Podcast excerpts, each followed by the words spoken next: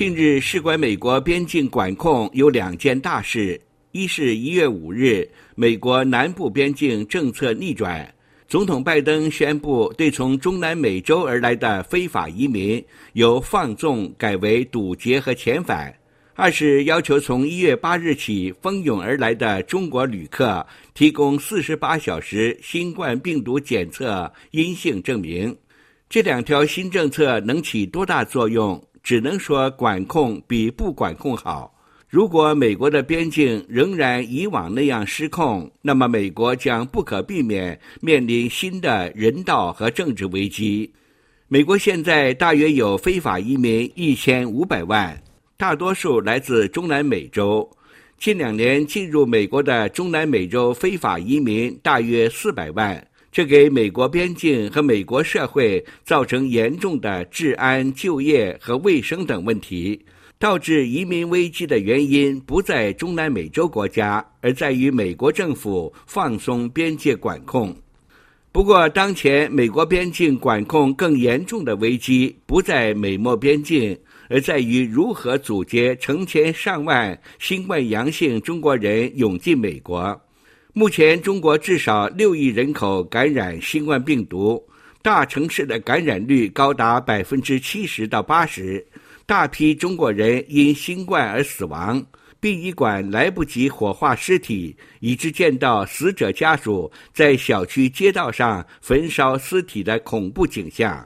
专家担心，中国新冠感染激增可能会衍生出可怕的新毒株。而就在此时，中国政府宣布一月八日开放中国人出国旅行，美国驻各地的使领馆立即出现望不到尽头的签证人龙。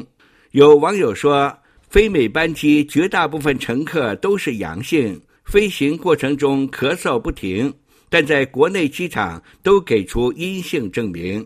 如果对蜂拥来美的中国人不严查严控，美国必然加倍重演二零二零年初华人从武汉携带新冠病毒入境，导致三年来一亿美国人感染、一百一十万美国人死亡的惨剧。无人能解释中国当局为什么在残暴而荒唐的封城、封路、封人家门的动态清零后。突然走到另一个极端，任由国人阴阳禁阳，并且把阳性中国人放出国，阳性中国人在全世界游走，世界各国以往三年抗疫的成果将丧失殆尽。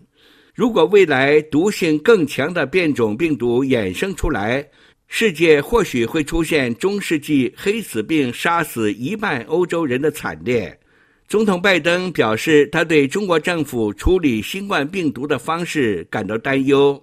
曾在白宫国安会任职的孟天行指出，中国政府公布的统计数据是明目张胆、具有侮辱性的谎言。这些谎言让每个中国人都处于危险之中，也使世界各国的人都面临更大的风险。近日，世界各国纷纷宣布实行严格的边界管控，堵截阳性中国人。美国的措施显然并不足够。美国政府拥有强大的武装，三亿多美国人手中有四亿多支枪，没有人敢侵略美国。